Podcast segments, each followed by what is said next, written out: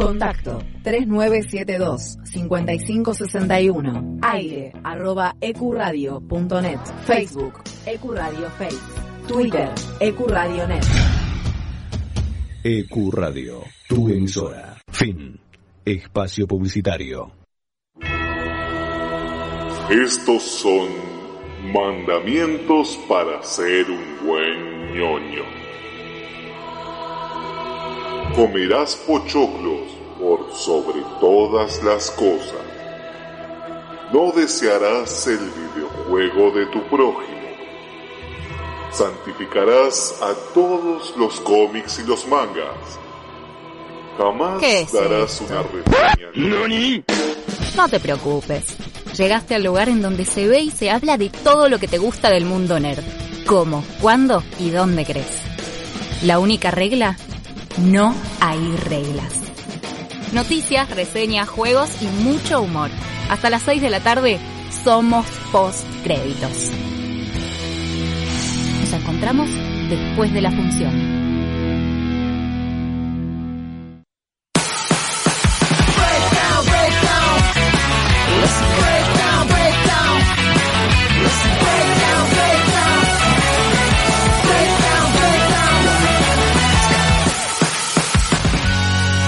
Brilla el sol sobre la ciudad de Buenos Aires y de esta forma comienza el programa número 50 de tu programa favorito de la tarde de Q Radio de los sábados que es Post Créditos. Mi nombre es Jonathan Carretero y como siempre te anuncio que vamos a estar hasta las 6 de la tarde hablando de cine, hablando de series, tirando noticias, escuchando buena música, pasando un buen rato, en fin. Espero que estés muy pero muy bien y te recuerdo así de primera, así como patada a los dientes que pases por nuestro in- Instagram, es postcréditos.radio, donde vas a encontrar una tonelada de diversión para vos y para tus amigos, para que compartas, para que mandes por inbox, para que hagas lo que quieras con el contenido que está ahí dentro. Eh, mando un saludo a Noé Goldberg, que, que como todos los sábados nos está operando. ¿Cómo andas, Noé? ¿Todo bien? ¿Todo tranquilo? ¿Disfrutando el sol que acaba de salir? Pero sin política. Ok. Eh, hay gente, viste, que yo, por ejemplo, suelo presumir que podría hablar el resto de mi vida solo con frases de los Simpsons. No me creo digas. que Noé podría hablar el resto de su vida solo con frases de Macri. Y sí. ¿Y por qué no? Ahí está, ¿eh? como para afianzar mi, mi teoría. Eh, y bueno, también te recuerdo que podés pasar por nuestro Spotify, que es Post Créditos, en donde vas a encontrar todos los programas que hemos hecho hasta el día de hoy, del 1 al 50. Ya estamos, no sé si aniversario, porque ya el festejo fue la semana pasada, te recomiendo que vayas y escuches el capítulo número 49, y si ya lo escuchaste, escuchalo de nuevo porque estuvo muy divertido.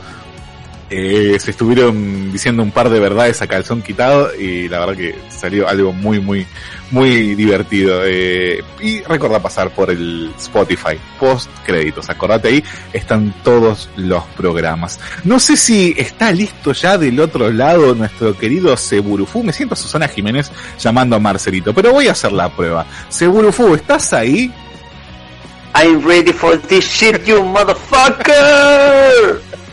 ¿cómo estás querido Seb? ¿Cómo está Johnny? ¿Cómo está gente de postcréditos? Por mi parte yo estoy bastante bien, relajado después de una gran semana de laburo. Oh, sí, tuviste. Contale, contale a la gente qué onda tu semana, qué onda el laburo. No, estamos, estamos hasta la pija de laburo, chabón. Nos estamos matando y ayer me tocó eh, un trabajo que generalmente no hago. En- reitero de qué trabajo yo en una fábrica de tornillos y mi trabajo la semana ayer constó de llenar cajas de tornillos. Y fue un trabajo mu- muy agotador, requ- requisito. Fue duro. Terminé muy cansado, llegué muerto, me tomé una cervecita y estuve como en un estado de coma durante horas. Tipo, mi, mi nena me hablaba, eh, mi germo acá también me tratábamos de interactuar y yo estaba dormido. Tipo, do- dormido en vida. Suele pasar, suele- más con la cerveza que te potencia todo. Sí, sí, fue divertido. Traté de leerme un poco, estaba leyendo el código da Vinci. Oh, Y- vos también. Sí, no, leí como 3, 4 páginas y empecé a cabecear y dije, bueno, no. Me, puse a ver Umbrella Academy, claro, como para no dormirte. Claro. la tengo que ver esa. Y, la verdad, le tengo como cierto rechazo. Y hasta hace un ratito estaba acá probando un micrófono, porque no, no me gusta el micrófono de los auriculares. Estaba funcionando todo perfecto, de hecho mi, los auriculares también me funcionaban re bien. Y ahora al momento de hacer el programa, los auriculares no funcionan. El, micro, el micrófono sí, pero no podía escucharlos. Así que volví al celular. Tal vez que, yo quiero hacerlo desde la computadora. Tal vez tenga que hacer alguna configuración en, en Discord. No recuerdo yo si le tuve que setear algo cuando conecté todo. Eh, pero me parece que va por ese lado. Tenés que configurarle y elegir qué canal querés que utilice eh, la computadora para sacar el sonido y para incorporar el sonido. Claro, sí, estaba todo bien seteado hasta último momento que Discord es lo único que no me capta los auriculares ahora. Claro, eh, sí. No quiero ponerlo de, los parlantes porque los parlantes tipo me afectaría el micrófono.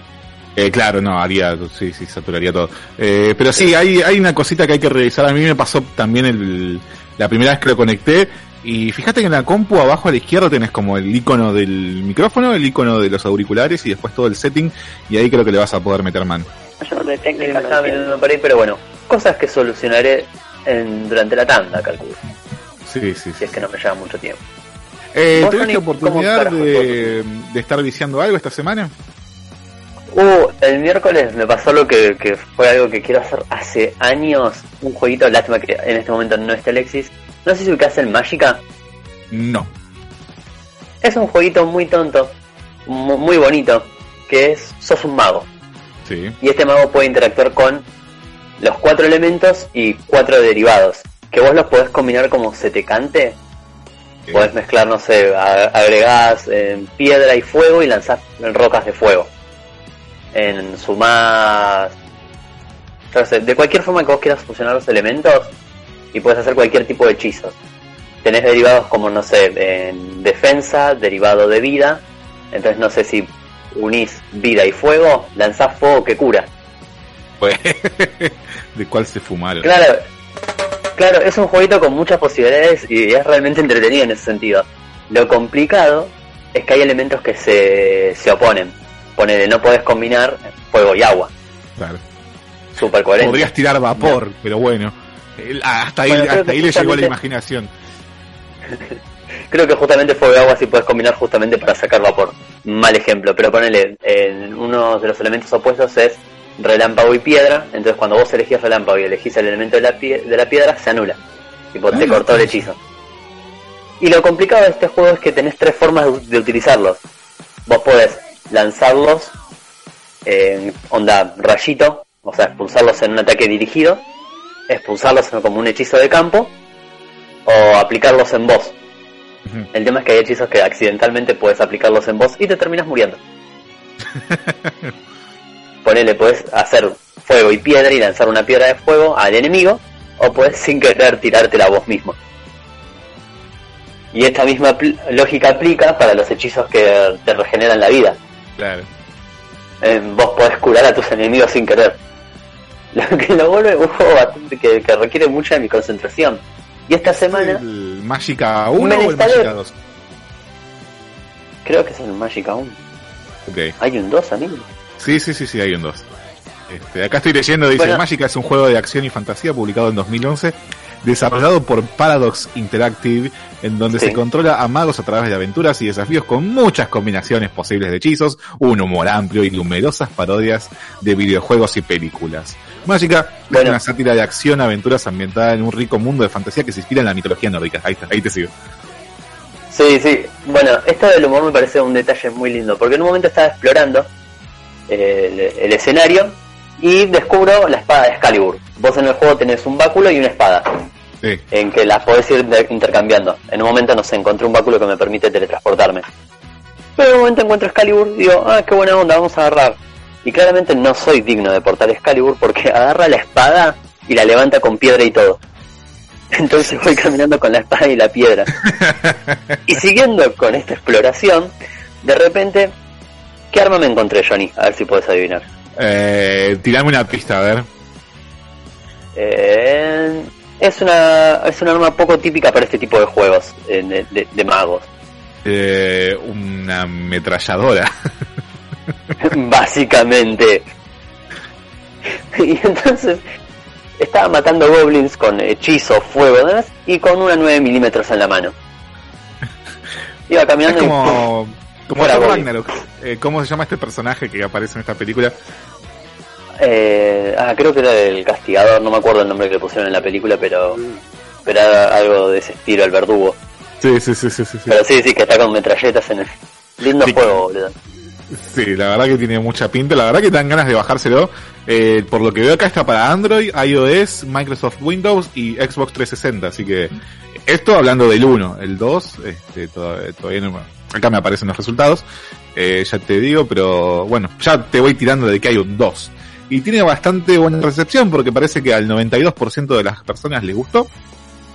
Y está, fue lanzado en 2015, el 26 de mayo, y está para Microsoft Windows, Mac, eh, Linux, PlayStation 4 y nada más. Así que creo que el 2 sí lo jugué, si mal no recuerdo. Eh, no sé si mi amigo Paul le está escuchando, que él creo que me lo hizo jugar la primera vez que había ido a su casa.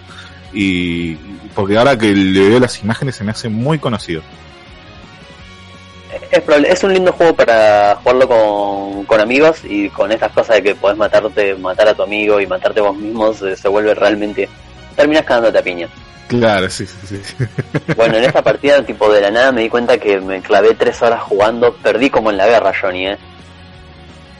Tengo tan poca costumbre con los juegos que em, quedé trabado en un nivel revoludo, tenía que matar a 10 goblins y me, y me moría todo el tiempo. Oh, es horrible, no pasa eso. Pasa que aparte es divertido porque la cantidad de combinaciones que te, que te ofrece lo vuelve complicado. En un momento dije, "Bueno, voy a usar todos hechizos con relámpagos. Y tiene esta particularidad también de que ponele, si tu personaje cruza un río, termina mojado.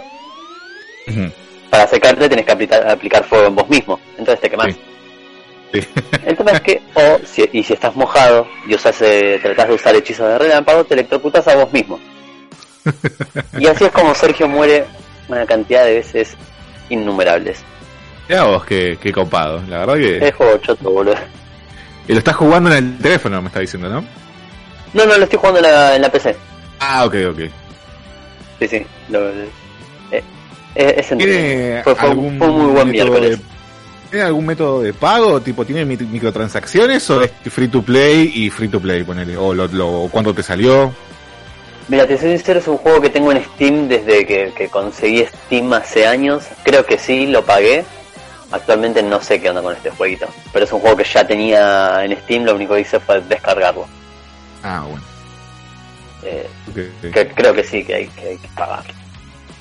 Sí, seguramente. Está en Steam. Igual por lo, por lo general hay rebajas y regalos, así que sí, no, no debe ser muy difícil de acceder. En fin, esto es una de las cosas con las que estuve viciando. Después no tuve mucho tiempo para viciar con otras cosas. De vuelta fue una semana de mucho trabajo. ¿Vos, John? ¿Qué onda? Eh, yo también, bueno, eh, estuve viciando mucho con el Death Stranding. No avancé casi nada porque me enganché mucho con su mecánica de crafteo y de construcción del mundo. Entonces estoy tipo recién por el cuarto episodio y mira que le metí unas 20 horas esta semana, un poco más también. Eh, y voy por el cuarto, sí, recién el cuarto episodio, recién, recién apareció el villano, digamos. Eh, y todavía no sabemos ni qué, ni, ni por qué el mundo está como está, ni, ni que por qué el personaje tiene que hacer lo que tiene que hacer. Pero estoy muy enganchado con eso de llevar y traer paquetes para todos lados para que me den recursos para hacer di- directamente autopistas. Entonces estoy conectando todo el mapa por medio de autopistas para que después sea un paseo, ¿no? Entregas que me demoran media hora, la hago en un minuto. Entonces es, es otra cosa. Y ayuda mucho que la gente esté jugando y deje motos por absolutamente todos lados. Entonces las motos se comparten y está, está, estoy muy enganchado con eso.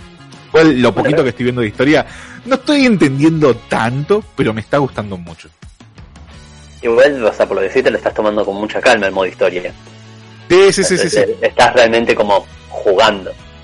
Claro, porque estoy, digamos que eh, voy encontrando, o sea, la- el, chiste del juego es que tu personaje tiene que encontrar cada que viven en refugios y vos los tenés que conectar como una especie de red de internet super zarpada para que todos se pasen información entre todos y se puedan pasar conocimiento, etcétera, etcétera. Y eh, una vez que encontrás a cierta gente, hay gente que te dice, mirá, todo bien, entregame los paquetes que quiera, pero yo no me quiero conectar a esta red porque me parece que, no sé, tiene algo turbio, gente del gobierno, etcétera, etcétera. Entonces vos tenés que ir convenciéndolos Antena a medida que le vas 5G. entregando... ¿Qué?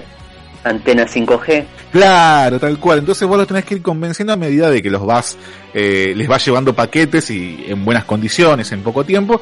Entonces los vas conectando. Entonces también se me, se me dio eso de a, eh, levelear todos los refugios hasta el máximo nivel, cosa de que eh, me den todos los beneficios, porque a medida que tienen como estrellas, y si vos llegas a las cinco estrellas de confianza con un refugio, eh, te, te, te dan cosas como diciendo, bueno, eh, te regalo esto, o podés descansar acá adentro, o podés fabricar cosas acá dentro de mi refugio, entonces te ayuda bastante. Entonces es como que encuentro un refugio y lo empiezo a levelear, a levelear, a levelear, hasta que me da los recursos necesarios como para poder hacer otro pedacito de autopista, porque tipo, debe ser, no sé, haces autopistas de 50 metros. El mapa son kilómetros y kilómetros y kilómetros y cuestan un huevo. Eh, pero, pero igual es, es muy gratificante ver después cuando, cuando empezás a, a- agarras una moto y te vas por la autopista y, ves que haces todo rapidísimo y que no, no, no, no te afecta ni la montaña, ni el río, ni nada y, sos, sos. Mi, mi trabajo vale. No, no, es, es, es- es muy gratificante en ese, en, ese, en ese aspecto. Sé que no estoy ni por la mitad del juego todavía, pero bueno, lo, lo estoy disfrutando bastante, realmente. Eh, y después, bueno, eh, como si fuera un acto del destino, después de haber hecho el programa de Will Smith hace dos semanas, eh, me metí a Netflix eh, el otro día porque estábamos con mi novia y decíamos, che, hay ganas de ver algo ochentoso. Y dije, bueno, pongo el príncipe de Bel Air, me la fumaré con su, con su audio en inglés, que sé que es el original, pero no tiene tanta onda y además es una cuestión también de costumbre. Es como escuchar el zorro en inglés, no, no, es el original, pero no, le, falta como ese sabor. Y descubrí que le pusieron el doblaje en latino original al príncipe de Bel Air y yo no pude ser más feliz. Entonces estoy saltando cuando estoy en casa entre Dead Stranding y eh, El Príncipe de Bel Air. Y voy, viste, voy y vengo. Hay meses que Netflix lo, lo pago realmente en vano porque lo utiliza mi viejo, mi sobrino, mi hermano, mi novia, pero yo no lo miro. Pero bueno, lo pago igual. Este, y hay meses como este que estoy mirando zarpado. Qué linda serie para volver a ver El Príncipe de Bel Air. Tal vez el humor no, no, no sé si envejeció del todo bien, pero, pero eh, creo que en un ratito vamos a hablar de eso. Yo me estoy matando de risa, te soy sincero, me estoy matando de risa y me gusta el enfoque que tiene a la, la problemática de, de la población afroamericana, ¿no? En, en los Estados Unidos, cómo a veces se separa de otras sitcoms, eh, eh, no sé, capítulos en donde se encuentran a un personaje que es una chica que está en la universidad, que es eh, la última esperanza de una familia de, que tiene como siete hermanas, que todas son madres adolescentes y ella es como la única que se dedicó a estudiar y, cosas así, viste, personajes que aparecen eh, y que hablan mucho de, de, de la problemática tal vez de, de esa sociedad más en los años 80 y cómo son tratados eh, en perspectiva a, los demás en esta sociedad y la verdad que está muy bueno en ese sentido. Siempre fue algo que a mí me, llamó la atención y era chico, no entendía mucho tampoco. Eh, era me llamó la atención que la familia Banks, la, familia del, del tío de Will, eh, eran una familia de poder y siendo negros y parecía que se llevaban bastante bien con, con muchos. Esta imagen que yo tengo de que en- eran hombres ricos y no tenían conflictos con personas blancas, ¿e- ¿es así o, la, o no eran tan aceptadas la familia Banks? No hay tanta No que contrariedad. Sí, sí, creo que no, no hay tanto antagonismo con el hombre blanco en sí, excepto contados episodios, como por ejemplo el capítulo en donde arrestan a, a Willie Carton, que es uno de mis favoritos. Eh, Que me encanta porque la serie sabe bordear entre la comedia y el drama como ella sola. La surfea como quiere. Hay capítulos que te estás matando de risa y al final te tiran una reflexión y te dejan culo para arriba y está buenísimo. Eh, haciendo un análisis de una serie de hace como 30 años, pero bueno. Este, em, pero no antagonizan tanto con personas eh, blancas directamente. Creo que la idea tampoco es criminalizar, pero sí poner en evidencia de, che, mira, pasa esto, la sociedad está concebida de esta forma y nosotros tenemos que vivir de esta forma por esto y por esto y por esto, ¿no? Claro, a, a lo que voy es, eh, si estos conflictos solamente le pasaban a Will, o, ponerle a Carton por, por ser jóvenes y actuar por fuera de la familia, o ponerle si el tío Phil en algún momento tiene un conflicto de este estilo, eh, siendo ya una figura como con poder. Eh, y con poder me refiero a que es la familia adinerada no recuerdo una situación particular en la que diga, bueno, a, esta persona le pasó algo, porque creo que el, el, vamos a decir, el arco argumental del tío Phil es la educación que tiene para con sus hijos y para y con Will, ¿no? Como él de a poco le, va empezando a tomar cariño y todo eso. Creo que esa cuestión más sociocultural recae en Will y eventualmente en Carton. Después eh, lo demás son un poco paródicos los personajes la tía Vivian no se la puede tomar tan en serio porque es un personaje que está medio tipo por el borde de la trama. Eh, Jeffrey es un personaje que, exceptuado dos capítulos, es una caricatura de sí mismo. Lo mismo las, las dos hermanas de, la familia Banks son como muy caricaturescas las dos, entonces es como que no, Les tengo un puedes tomar en serio un arco. Eh, eso sí, eh, le agarras un cariño en serio a todos y estoy revalorizando mucho el personaje de Hillary, de, de la forma que tiene de ser dentro de lo cheta, vamos a hablar Mari pronto, que puede ser lo, lo auténtica que es a veces. Y como a veces cuando le chupa un huevo una cosa, no tiene reparo en decírtelo y ella vive en su burbuja y es feliz y, está todo bien, pero, pero, me es muy divertido. Era un personaje que antes tal vez no, no hubiera tolerado y ahora me, divierte muchísimo. a, mí, a mí me gustaba mucho y me gustaba más cuando aparecía Jazz, que era como que para Jazz era como su mujer imposible y estaba constantemente tratando de seducirla y si no me equivoco, hay un capítulo en el que Hilary le da un poco de bola y ya lo mira a Will como diciendo, todo era parte de mi plan. sí, si claramente no fuera tipo cosas del estilo de, cosas del capítulo que se dieron así, el chabón súper confiado como diciendo, esto iba a llegar, iba a pasar, lo había planeado así. Es un grandísimo personaje, Jazz, la verdad. Aparece muy poco y aporta un montón.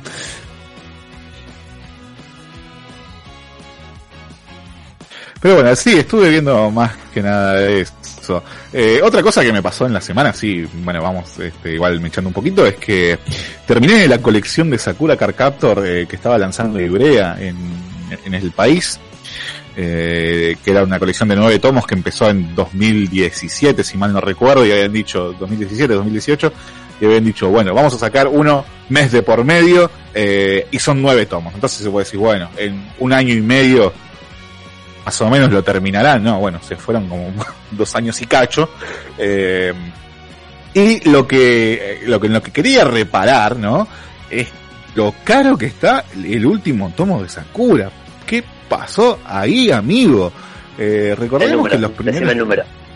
Eh, te voy a hacer un, un, un, paralelismo. El primer tomo está bien, yo entiendo la economía, todo, ¿no? El primer tomo creo que salía 350 pesos cuando un manga normal salía 250. Estaba como 10 pesos más caro porque es un packaging un poquito más grande, con más detalles. Una edición linda, ¿no? Una edición deluxe, se puede decir. Entonces decís, bueno, está bien, vale los 100 pesos más. Y este, a medida que la economía se fue deteriorando en el país, los tomos fueron aumentando, lo cual tiene cierta lógica. Y habíamos llegado, eh, hoy por hoy, un manga normal, digamos, estándar, estaba unos 450 pesos cada tomo. Y calcula que Sakura podría llegar a estar 550, 600 pesos. Y bueno, está bien, entiendo. No, no, no. Aprovechando que era el último tomo, que tiene dos o tres páginas más, y que encima te viene con un juego de, de, de nueve cartas que cerré, se renota que estaban pensadas para ser lanzadas uno por tomo para que vos completes una especie de, imagen a lo rompecabezas. Le clavaron el precio de 950 pesos al tomo. Y claro, vos ya, ya te compraste 8 tomos de esa edición y decís, y bueno, es la última. Y no sabes además, Argentina, cuánto va a estar el tomo de acá a dos semanas. Entonces decís, te ves un poquito rehén de tus pasiones y lo terminás pagando. Son unos desconsiderados. Me pareció desmedido el es la verdad. Sí, es un poco una fana. Y sí. Insisto, no. No tiene sentido el, este, este como jueguito de cartas que es tipo un póster dividido en nueve cartitas. Se, se, nota que es uno, era uno por tomo y se decidieron sacarlo todo al final y no te no creo que no no, no condona no no justifica el, el, sablazo que te meten ahí tan tan duro. Es, es re feo lo que está pasando con, con lo que es eh, tanto manga y cómics, los precios súper elevados. Eh, porque si bien siempre fueron, al menos para mí los cómics siempre fueron un poco caros, ahora son inaccesibles. Claro. Ahora no, ahora se me vuelve muy difícil seguir la línea de algunos cómics regulares. Para los que no, no son de, de seguir cómics, generalmente los cómics están divididos en los que son colecciones regulares que podés ir comprando semanalmente, que son eventos que están pasando hoy en día, y los otros que son eventos, conocidos como ponerle Civil War. Sí. Y, y tenés como, no sé, yo antes compraba una saga de cómics que son los nuevos X-Men, que son historias que vas comprando día a día y tenían precios más o menos accesibles. Son tomos que tendrán 30 páginas, 40, no, no, no llegan a contarte una historia completa. Eh, y eso estaba bueno seguirlos, pero últimamente tienen precios muy descolocados. Los cómics, ponerle este evento Civil War, son precios boludos. Yo, yo los considero precios tontos, Sí. porque no, no te permiten seguir un coleccionismo coherente.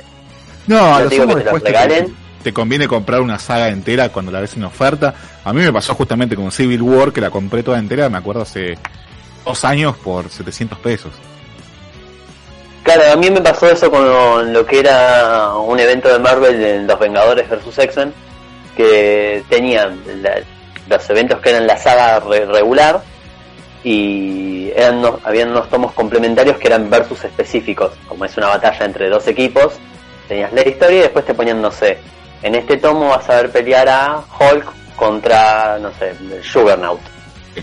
Y estaba bueno, porque venían con capítulos extras, unos pequeños tie y dejé la historia en la mitad.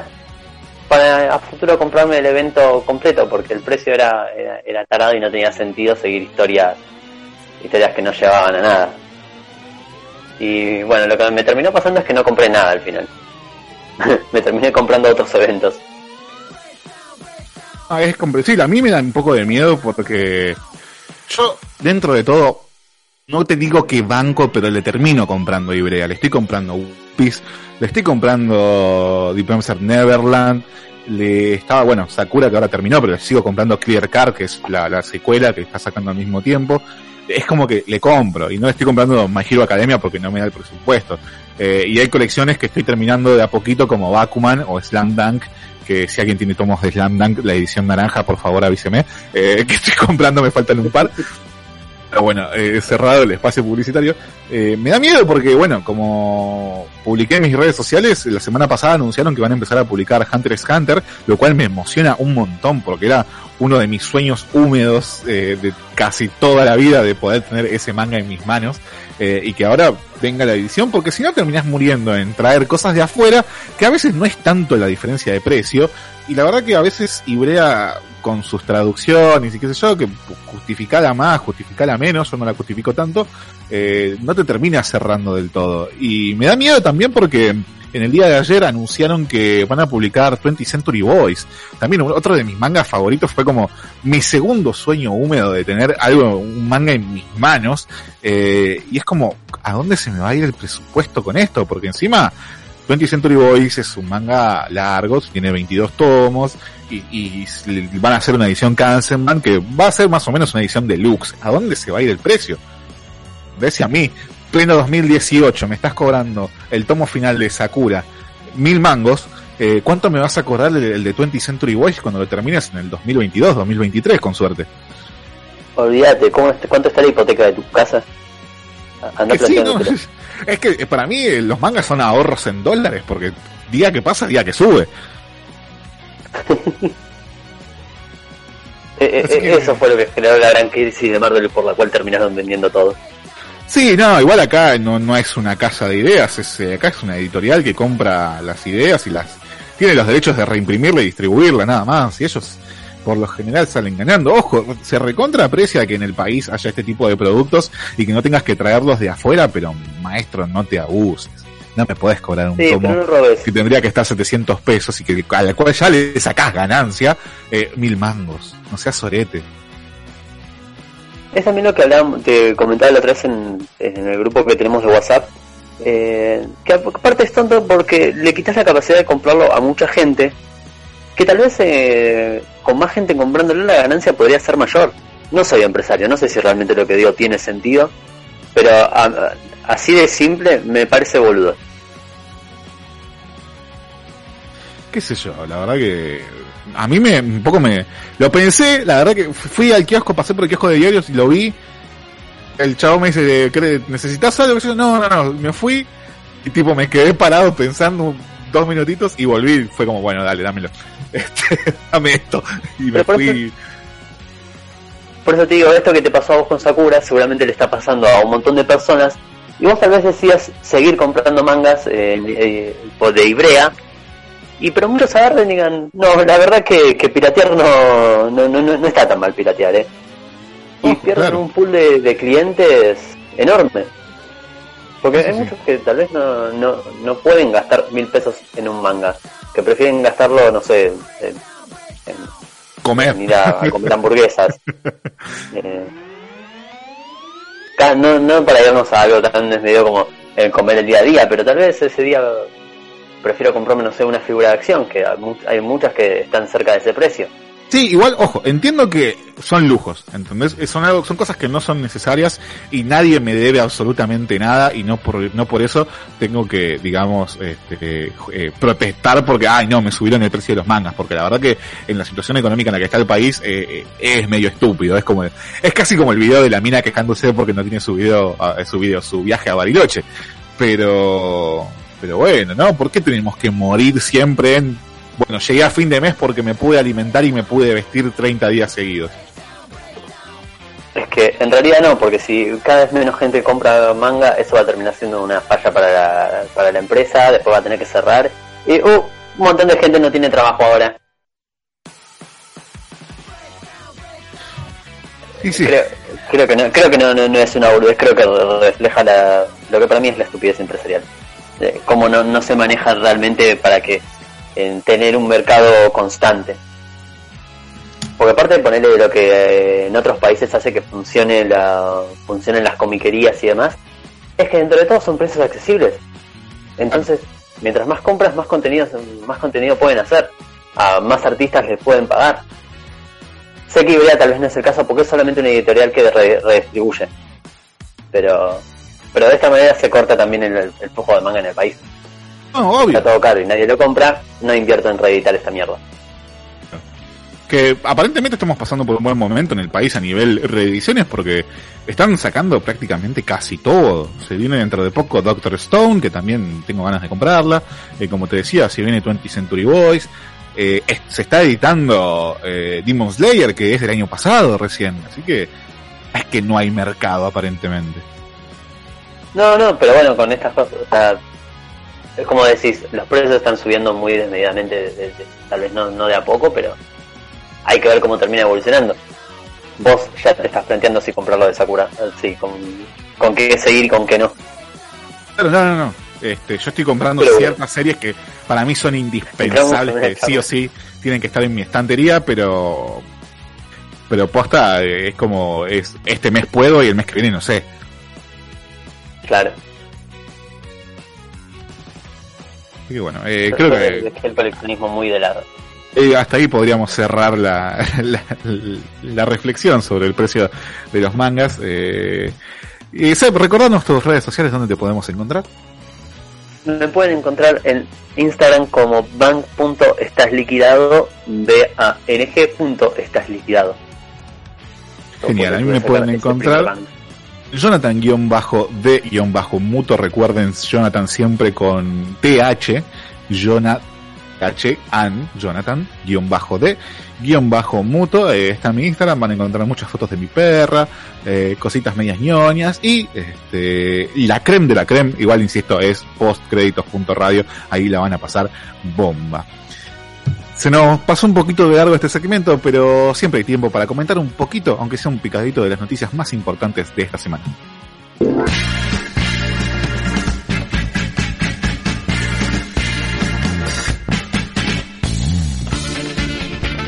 Esta es la crónica de un fracaso anunciado. Es algo que ya de por sí se veía venir hasta desde su anuncio que era algo complicado, pero si había alguna esperanza era que Los autores, los creadores de la serie original de Avatar, estoy hablando de Brian Konietzko y Michael DiMartino, estaban involucrados en el proyecto de hacer esta serie en live action por parte de Netflix. Era la esperanza que nos mantenía todos diciendo, bueno, puede salir algo potable. No son Shyamalan, no la van a cagar así. Pero en la última semana se dio a conocer la terrible noticia de que a través de sus cuentas de Instagram, los dos creadores de la serie original anunciaron la, su salida del proyecto live action de Netflix.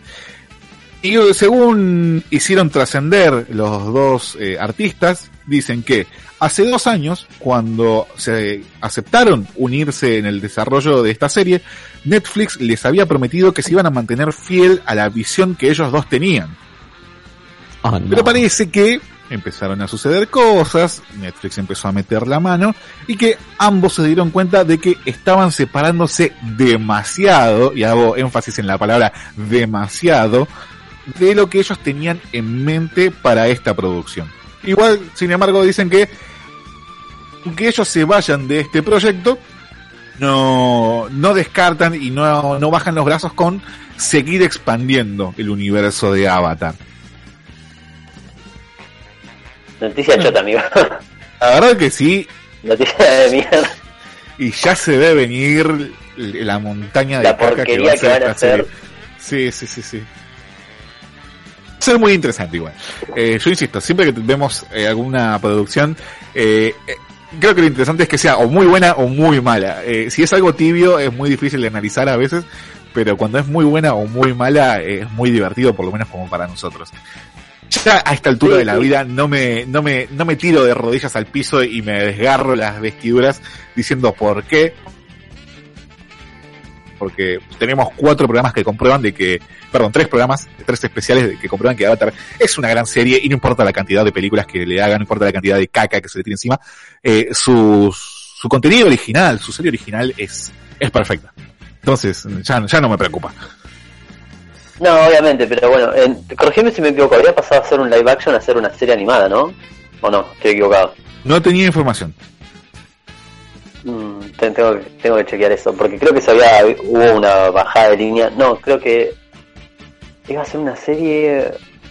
No me acuerdo, había leído algo por debajo, pero bueno, ya no tengo esperanzas con esto. Ojalá salga lindo, ojalá esté bueno, pero si sus creadores decidieron retirarse porque había demasiadas diferencias creativas, imagino que no es por, los, eh, tonos de, iluminación que iban a usar para la serie. Claro, sí, no, no, no, no, no quiero ni saber. Y siguiendo en la, en la vereda de Netflix, que tiro una de cal y una de arena, porque hace dos días anunciaron que el primero de septiembre, o sea, ¿cuánto? Dentro de dos semanitas aproximadamente, estar disponible en la plataforma de Latinoamérica para mí la mejor serie del 2019, lo mejor que he visto en el 2019 junto con Parasite, que es Yaksoku no Neverland o The Promised Neverland, eh, este anime de 12 episodios en su primera temporada que hemos recomendado hasta el hartazgo de lo buena que está, se parte sola, eh, y que va a estar disponible a partir del primero de septiembre en la plataforma de la gran N que todos conocemos. Sergio, ya no tenés más excusas. Hoy, me, que vos todavía... hoy me la voy a poner a ver por JK Anime. Sos hijo de puta. Está bien, igual, mírala. Es una basura. Mientras la mires está todo bien. Sí, sí, sí, sí. ¿Qué, ¿Qué, quieres que te diga? La verdad, ¿qué quieres que te diga? No, no, hasta que no esté en Amazon Prime, no, no la voy a ver.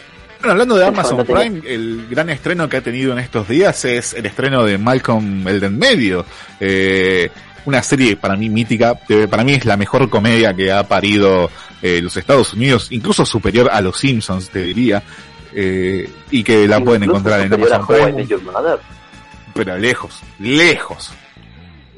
Señor, usted está diciendo palabras mayores. ¿Viste Malcolm? No. Bueno, entonces mira Malcolm y, ahí lo podemos discutir. Te hablo una persona que vio Malcolm y How I Met Your Mother. Pero no le gusta Friends. Curioso. No me gusta Friends. Sí, sí, sí, es cierto. A seguir sin, gustarme. Es cuestión de gustos, pero... ¿Cuál es el parámetro? No, mirale y decime, pero la verdad que el servicio de Amazon Prime cada vez se ve más apetitoso. Eh, lo, me lo- estoy considerando. Aparte, va a tener series. Tiene la de Watchmen y Ah, ¿no? va a salir la del Señor de los Anillos, que es una de las que más me interesan. Tal cual, tal cual. Igual, eh, también, ¿no? Ahí entra de vuelta el factor billetera. Se viene Disney Plus en No, noviembre. obvio.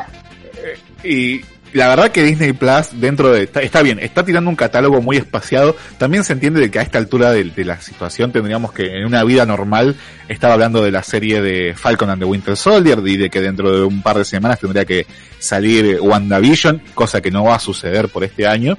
Eh, pero la verdad que está, se, está ¿Querés que surtiendo de, de un catálogo muy lindo, ¿no? Te sacan Mandalorian con una calidad increíble, te sacan una que otra cosita, te sacan Hamilton, que tal vez no es una producción propia de ellos, pero tienen un ojo para seleccionar contenido.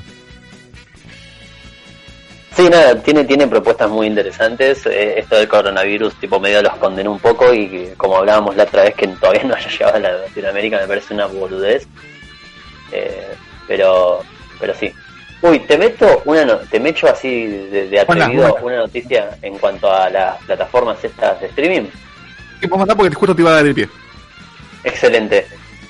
Bueno, como sabemos, Disney Plus es una plataforma que está asociada con Marvel. Las series que iban a salir de Marvel ya las anunció Johnny. Pero hay otra plataforma que está hace mucho tiempo, que muy pocos conocen y que está viendo su fin, que es la plataforma de DC Comics conocida como DC Universe. Que ahora rápido. todo... Ay, perdón la risa. Pero- No, escribí la noticia de la mirada de mi pareja y me reí. No de malo, no porque odie DC, porque consumo muchísimas cosas de DC, sino porque era un plan estúpido. O huevo triunfó el mal. Eh, Claro, dije textualmente eso. es que era abrir una plataforma con solamente contenido de DC era muy tonto porque no, no había forma de generar el contenido suficiente como para que sostenga la, la plataforma. Disney Plus en ese sentido fue super pilla. ¿Por qué? Porque puede subir películas viejas de Disney, películas nuevas, tiene a Pixar, tiene a Star Wars, tiene Marvel, tiene a Fox, o sea, en Disney Plus están todas las temporadas de Los Simpsons. Eso Exceptuando los capítulos que censuraron. Claro. Eso es una plataforma coherente. DC Universe no lo era. Tenía una particularidad muy linda que tenía en series retro, como, no sé, la serie Wonder Woman, películas viejas de Superman, en contenido que tal vez es un poco paja encontrarlo en internet. Pero sigue siendo un plan estúpido porque no había forma de generar contenido nuevo de forma constante que mantenga, que haga que pagues una suscripción mensual. Así que ahora la serie, bueno, de hecho se estrenó Titans, la serie Titans que todos vimos en Netflix, en, en realidad es de DC Universe. ¿Qué Todas hacen estas Netflix? series, ¿eh?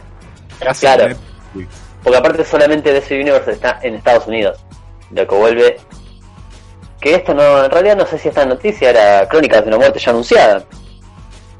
Lo que lleva a que la mayoría de contenido que se estaba creando exclusivo para DC Universe encuentre su nueva casa en HBO Max.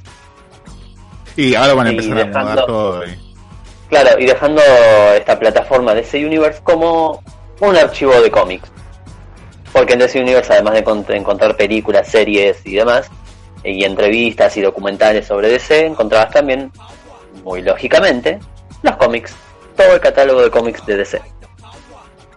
Bueno, qué buena, una buena propuesta, así, tipo, sencilla. No, bueno, esa era la parte que me parecía in- interesante de, DC Universe, porque las plataformas que están saliendo como Disney Plus, Netflix, Amazon, todos se dedican solamente a series y películas. Y de repente te encontrás con esta que también tenía, que también era una plataforma de cómics. Joya, de vuelta, es tonto porque no podés generar contenido nuevo, pero bueno, ahora va a quedar solamente como un archivero de cómics, que por cierto ya tenían uno. Eh, y todas las series y películas van a mudarse a otro lugar. Pero yo estaba, es yo estaba esperando el Snyder Cut, amigo. hijo de puta. Eh, Igual sabemos que es de HBO, igual no- esto no cambia en nada, Sí, no, sí, sí. lamentablemente. bueno, es que eso también es otra cosa que estaba pensando porque en DC Universe, al tener también contrato con Warner y con otras compañías, había contenido de DC que no salía en DC Universe. Entonces tenés una plataforma de contenido exclusivo que no tiene, que, que no en donde no tenés todo tu contenido. Hay por lo menos dos grandes mentiras en ese título. en fin, es una boludez, no sé a quién se le ocurrió, pero bueno, eh, ya fue. Ya, ya demostraron que se equivocaron. Uh, te tengo una, otra noticia muy bonita, nada que ver, pero relacionada con Keanu Reeves. ¿Y te acordás de la película 47 Ronin? Sí. Qué raro, porque nadie se acuerda de ella, nadie pidió esa película y nadie está pidiendo su secuela, pero la va a tener. Está basada en una historia real, los 47 Ronin igual. ¿Una historia real o en una leyenda piola de Japón? Eh, una leyenda piola con muchos tintes reales. La verdad que ahora, ahora me pusiste en duda. Eh, déjame que lo googleo. ¿Cómo? Eso fue fácil. 37 Ronin. Vos, vos seguís que yo ahora, ahora, te acompaño. Universal Pictures está preparando la secuela de la mano de un director que francamente no conozco, pero que al parecer es actor de Mulan. Y bueno, lo lindo, ¿por qué traigo esta noticia? Porque la historia va a transcurrir en el futuro. Va a ser una historia de samuráis onda cyberpunk. 300 años en el futuro de la actualidad, de esta actualidad. Y e, es, es una idea que me gusta. Vi la película 47 Ronin, la verdad no me parece nada espectacular. Eh, estéticamente tiene cosas muy piolas, pero eh, historia medio floja. Sí. Y, y esto del estilo Cyberpunk es la verdad lo que probablemente compre, compre mi, mi suscripción a Netflix esa semana. Eh, claro. Yo entiendo todo el tren del hype que hay con John Wick y con Keanu Reeves, pero cuando uno a veces piensa, ¿no? Este, eh, eh, tal vez la cosa no sea para tanto, es porque hubo muchos años en los que Keanu Reeves hacía películas muy meh. Y esta es una. Y esta es una, ¿entendés? Acá hay ejemplo. Bueno, no, no va a estar protagonizada por Keanu Reeves, eso quiero, quiero aclararlo desde ya probablemente es algo que pueda cambiar porque esta noticia recién ahora está saliendo y todavía no hay, mucho en mano. Pero no sé, a mí, soy, a, quién no le gustan los samuráis, a, que, al que no le gusta no me interesa. A mí me gustan mucho, más cuando le meten estas ondas futuristas, que es algo con lo que se juega hace años. Y no sé, tal vez sacan un producto piola. Eh, es, es, una historia muy copada para el que no sabe, es básicamente 47 samuráis que pierden a su amo y al perder a su amo, al ser asesinado, cobran venganza bajo el título de Ronin. Claro. Eh, Ronin es un muy, muy parecido al arco actual de One Piece. Estoy muy atrasado igual con Guano, pero hay unos paralelismos. Sí, sí, bueno, es que como vos decís, es una leyenda muy piola de, que tiene el Japón y muchas historias se, sustentan en, bajo esta premisa el Ronin, el, samurái que quiere vengar la muerte de su amo. Eh, claro, porque además era toda una cuestión de honor de que si el samurái no tenía a alguien a quien servirle, era como un deshonor. Claro acá, acá encontré un poco de data que parece que es real, que dice, en el distrito de Minato de Tokio, cerca de la estación Shinagawa, está el pequeño templo Zen Sengakuji, donde un cementerio con 47 estelas de piedra gris recuerda la historia de los 47 Ronin, sucesos del siglo XVIII que versa sobre un grupo de leales samuráis que se vieron obligados a convertirse en Ronin. Estos relatos no son ficción, eh, ni tampoco existe ninguna duda de que algo sucedió realmente en Genroku. Durante muchos años, la versión de los hechos fue narrada por Tales of All Japan y fueron considerados auténticos. La secuencia de los acontecimientos y los personajes de esta narración se presentaron a una amplia lectura popular en Occidente. Me gusta que, en todo lo que dijiste es como, no cuestionamos que esto ya sea real, eh, pero, pero no, tampoco tenemos como muchas fuentes. No tenemos pruebas, pero tampoco dudas. claro. tenemos que creerlo porque es parte de nuestra historia. Claro, bueno, sí. Eh, ¿Vos lo viste a Belgrano hacer la bandera? No. ¿Entendés? Pero vos lo crees porque es tu historia. La historia de tu país. Mi país, mi país. Ah, entonces, este, ¿qué, qué, Igual, teniendo, teniendo una historia tan fachera, tampoco la cuestionaría. Ah, olvídate. No, no, no. O sea, eso sí, tiras facha por el mundo. Obvio. En fin, esa era mi noticia sobre 47 Ronin. Y ya que estábamos hablando del príncipe del rap, hay una muy interesante propuesta, Johnny. ¿Sí, me? Que es llevar al, al príncipe del rap al cine. No, ya está. No, no, no va a funcionar. No, no, para escuchar, porque hace un año se, re- se liberó un, vamos a decirle, trailer fanmade con mucha plata encima, eh, en la que contaban, la- es un trailer que te muestra lo que quieren hacer con esta película Bel Air, es un trailer oficial. En vez de hacerla una comedia, decidieron vol- voltearla a un drama.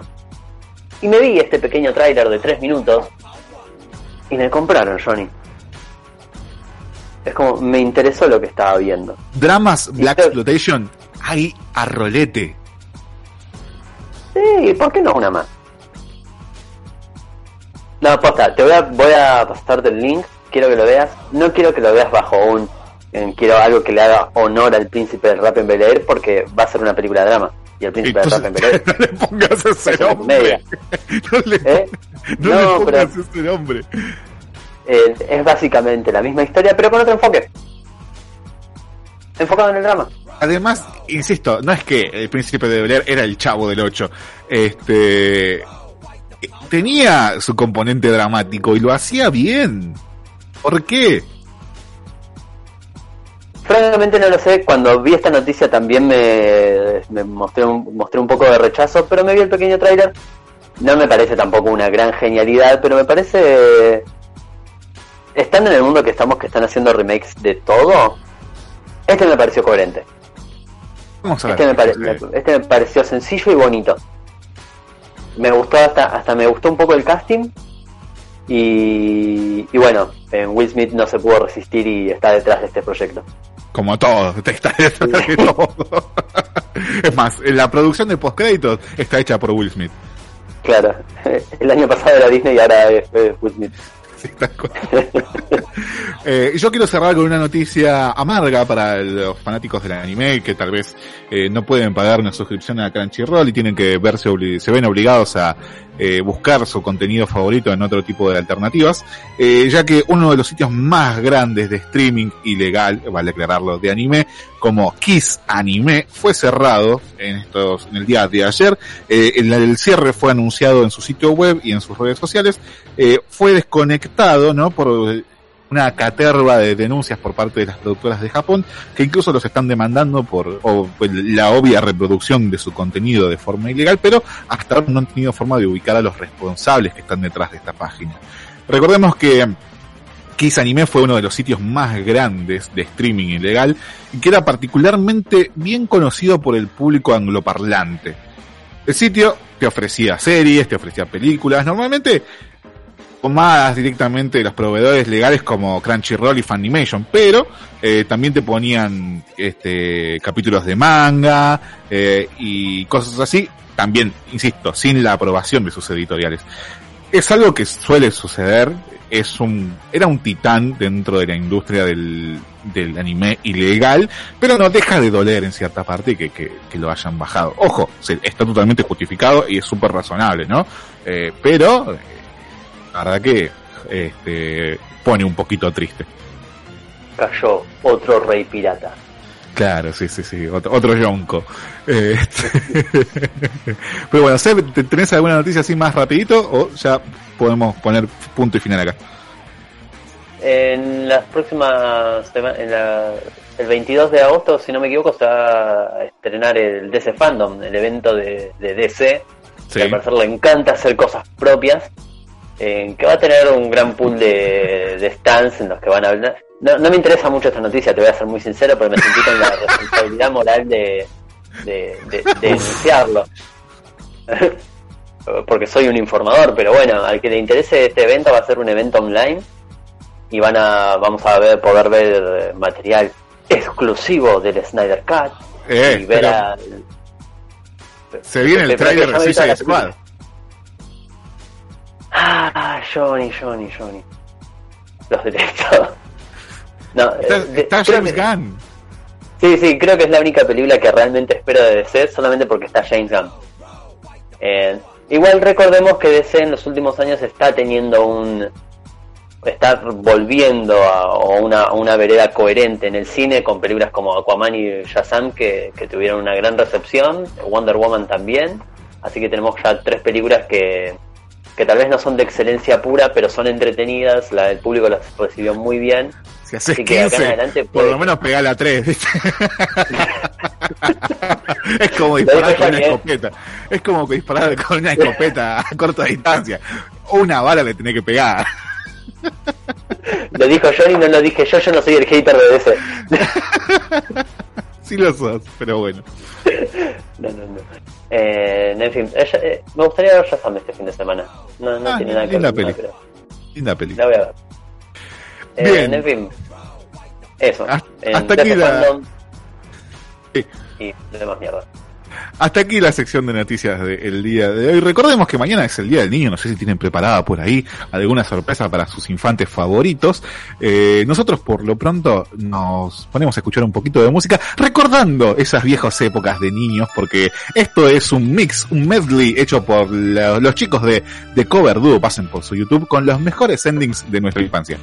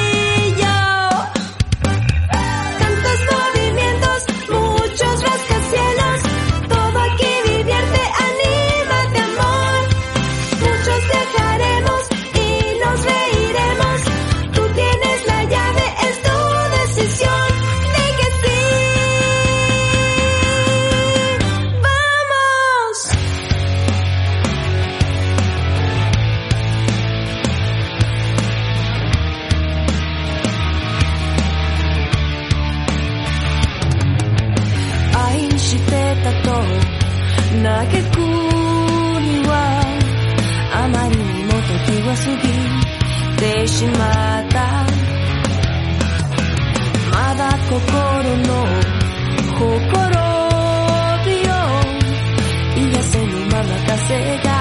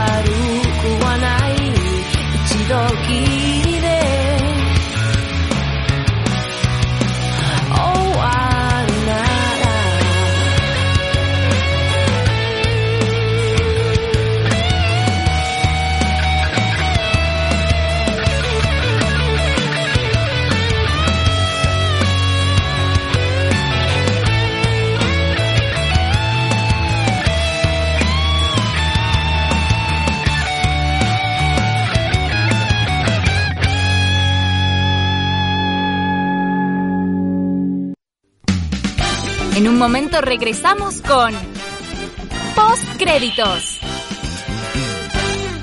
Inicio. Espacio publicitario.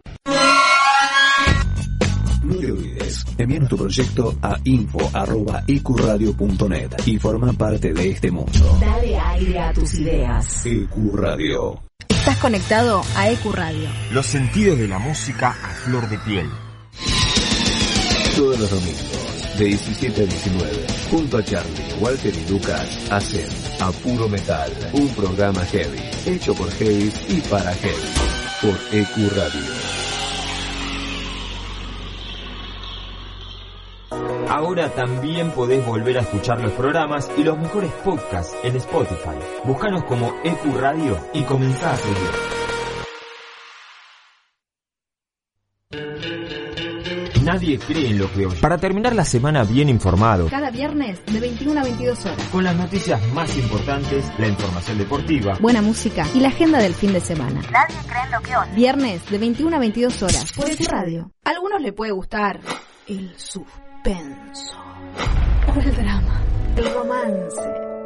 Ah, la acción. Pero solo unos pocos se quedan hasta el final. Cuando termina la función, comenzamos nosotros. Hasta las 6 de la tarde. Nos encontramos después de la función. Post crédito por EQ Radio. La radio es un espacio donde uno logra conectarse con varios sentidos. La radio genera una sensación de libertad y fantasía. EQ Radio. Dale aire a tus ideas. La radio es el único medio que no dejará de existir, pero sí de mutar. EQ Radio es online. De esta manera, llegamos a muchas personas de todo el mundo. Nos comunicamos e intercambiamos ideas. EQ Radio, tu emisora. Un espacio, un lugar rodeado de buenos profesionales y gente comprometida con la radio. Te invitamos a formar parte de la familia de EQ Radio. Envíanos tu proyecto a info.ecuradio.net. EQ Radio, dale aire a tus ideas.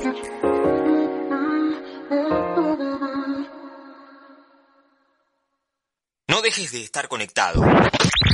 Ecuradio en Facebook, en Instagram, en Twitter. Buscanos con Ecuradio. Divertite, conectate, conoce todo eso y más por Ecuradio.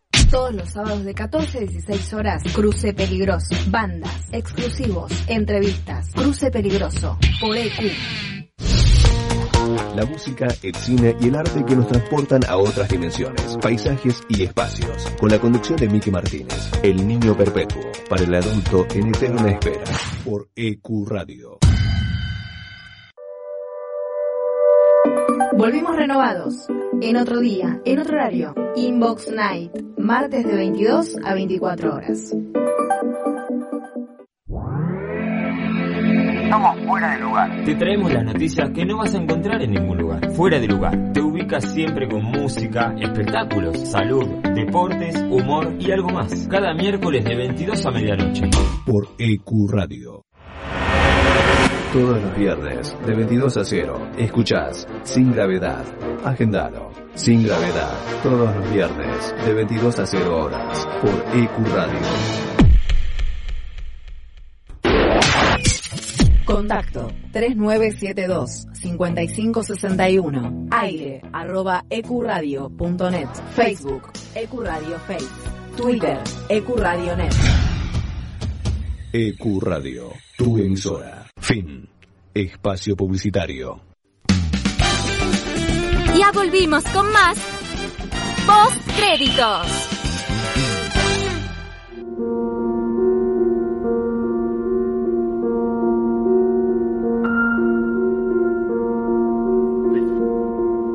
Seguimos eh, con post créditos en la tarde de EQ Radio. Momento de hablar de una de las películas que está en boca de todo el mundo en las últimas semanas. Una película que refleja mucho la realidad o juega con la realidad en la que estamos viviendo en este año 2020. Eh, una película que fue filmada en solamente cinco semanas. Su, toda su producción en total eh, requirió unas 12 semanas para hacerla, lo cual es poquísimo. Estoy hablando de Host, de Rob Savage, salida en 2020, hace un par de semanas, y que el gancho de esta película de terror, lo que te vende es que es una película filmada íntegramente con la aplicación de Zoom. Esta aplicación de que si bien es desde el año 2013, cobró popularidad en el 2020 por todo este tema del distanciamiento social y cómo la gente la utiliza para trabajar, para juntarse con los amigos, ¿no? Como para poder seguir teniendo una regularidad relativa en su vida. Es una película de terror que bebe mucho del género fine footage, que es estas películas en donde se encontraba una grabación la cual podría haber sido real, ¿no? Podemos recordar grandes exponentes como son Rec, la película española, o mismo creo que la que popularizó este género y mismo lo creó, que es eh, La Bruja de Blair.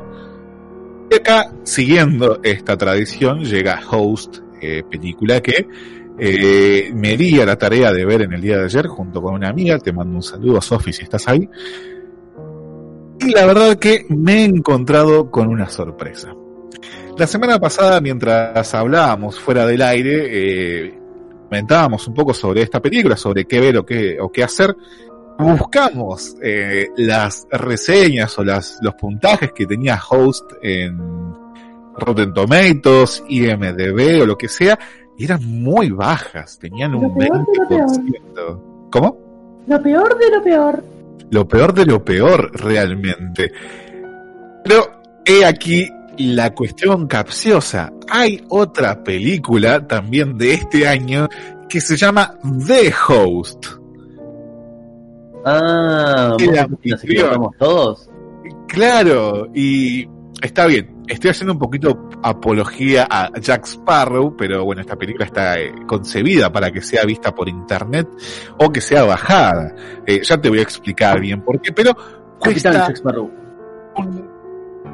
Cuesta un Perú encontrarla en internet, pero eh, esto se debe a su poco marketing, la verdad que no ha tenido, ha tenido un tráiler 2 como mucho y no se ha visto mucho más, creo que es la pata coja que tiene esta película. Acá es donde entramos nosotros, ¿no? Donde entran los podcasts de cine, donde entra la gente entusiasta de todo tipo de contenido que tenga que ver con el universo cinematográfico y creo que esta película va a empezar a crecer en el boca en boca. ¿De qué se trata Host a todo esto? Bueno, mientras se desarrolla la cuarentena debido a la pandemia del COVID-19, no sé si te suena, un grupo de amigos eh, decide realizar llamadas por Zoom y toda la película entonces se ve dentro de la interfaz de Zoom. Eso está muy bueno, no es que tenemos eh, a gente tomadas por cámaras desde otros ángulos, no, no. Es como si vos estuvieras viendo la pantalla de una computadora casi. Vas viendo una conversación de Zoom eh, con muchas personas. En una de estas llamadas, eh, una de eh, las protagonistas llamada Hailey contrata a una medium. Un medium que se llama Ceylan. Todo esto para que los guíe en una sesión espiritista en donde participan un amigo de ella que se llama Teddy, eh, otra chica que se llama Gemma y así, ¿no?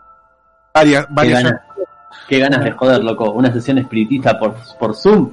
Claro, sí, sí, tal cual. Era como el capítulo de los espíritus chocarreros del Chavo del Ocho. Bueno, por ahí va. Eh, no quiero perder el programa sin hacer referencia al Chavo del Ocho. es toda la excusa para ese chiste, nada más. Este, ¿Qué pasa, no? Vamos a entrar un poquito, la verdad que tampoco hay tanto para spoilear, porque es una película que, te soy sincero, dura 54 minutos para ser exactos. Entonces, no hay mucho para spoilear. Eh, su duración, la verdad que es justa, eh, es, es propicia. La verdad que esta película no se arriesga con casi nada, pero dan el, la tecla en casi todo lo que propone. Como te decía, estos amigos eh, se vuelcan a hacer esta sesión espiritista, pero eh, la, vamos a decir protagonista, porque en realidad son todos protagonistas, pero la chica que, quien, tiene la iniciativa de hacer esta sesión, le dice, mira, yo contrato a esta medium, pero por favor, hablemosle con respeto, no le tomemos el pelo, no digamos boludeces. Acto seguido los amigos empiezan a hacer este un juego de tragos por cada vez que la mina diga metafísico. Entonces la hacen y empiezan a hacer decir metafísico a la cámara y empiezan a chupar todos con carpa. Lo cual es, te los ves y sí son unos tarados. Todo es culpa de ustedes, muchachos. Todo es culpa de ustedes. Pero bueno, eh, y más pronto que tarde, una de las participantes de esta, de esta sesión de espiritismo hace un chiste. Dice una mentira. Eh, se empiezan todos como medio a sugestionar, que es algo que no me gustó tanto de la película porque parecía como que los protagonistas estaban muy prestos a que les pase algo. Era como, no, miras una luz. Y es como, bueno, si te tranquilizas. Puede ser el reflejo de la vela con la cámara. no, no, querían joder tanto con la espiritista entonces. Claro. Este, y una de las participantes hace una broma y dice, mira, algo me tocó el cuello. Eh, muy bien actuado, por cierto. Eh, y la espiritista siguiéndole, digamos, esta, este hilo, le dice, bueno, ¿se te viene el nombre a la cabeza? Y ella dice, el nombre de Jack. Y la espiritista le pregunta, ¿quién es Jack? Es un compañero de, de, la escuela que, que, que se suicidó. Ah, bueno, bueno. Y en un momento se le, se le corta la comunicación de, por suma, este espiritista no atiende el teléfono. Y eh, esta participante revela que Jack era una mentira. Que era un invento de ella para joderla nada más. Entonces, bueno, sí, risa va, risa viene, trago va, trago viene. Hasta que empiezan a pasar cosas de verdad.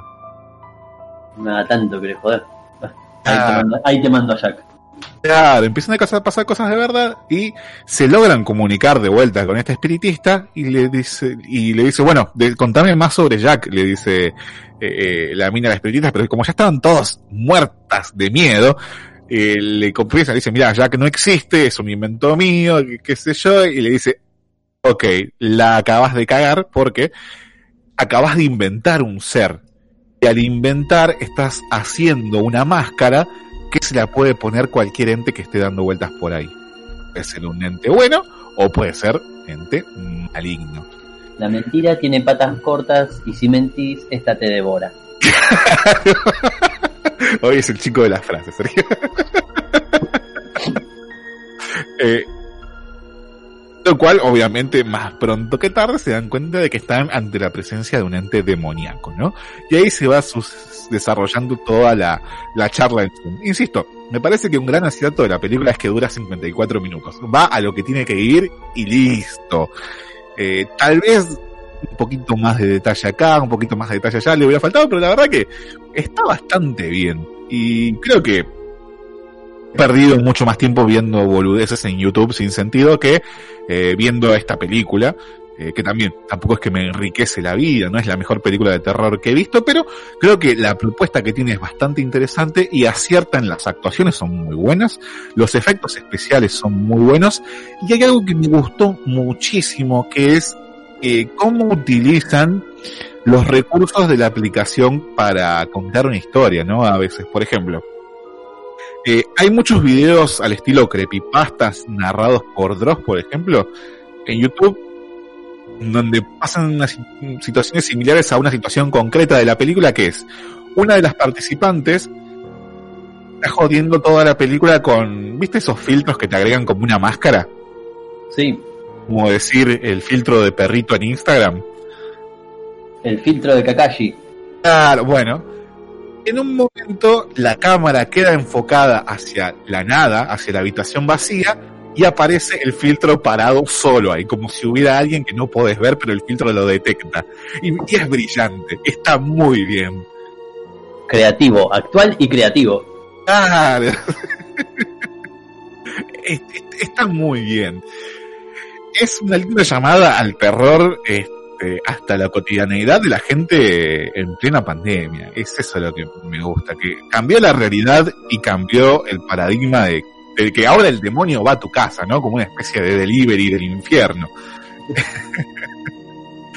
También creo que un gran plus que tiene que al ser tan corta, la situación pasa de una normalidad a una tensión y degenera todo de una forma muy natural. Me, me costó identificar un momento de decir, bueno, acá es un parteaguas por esto, por esto y por esto, ¿no?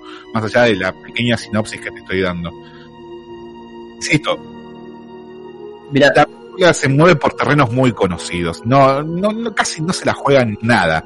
Lo que, lo que sí se la juega es en esta cuestión de, de hacerla por Zoom. ¿Esta es una producción independiente? A eso voy.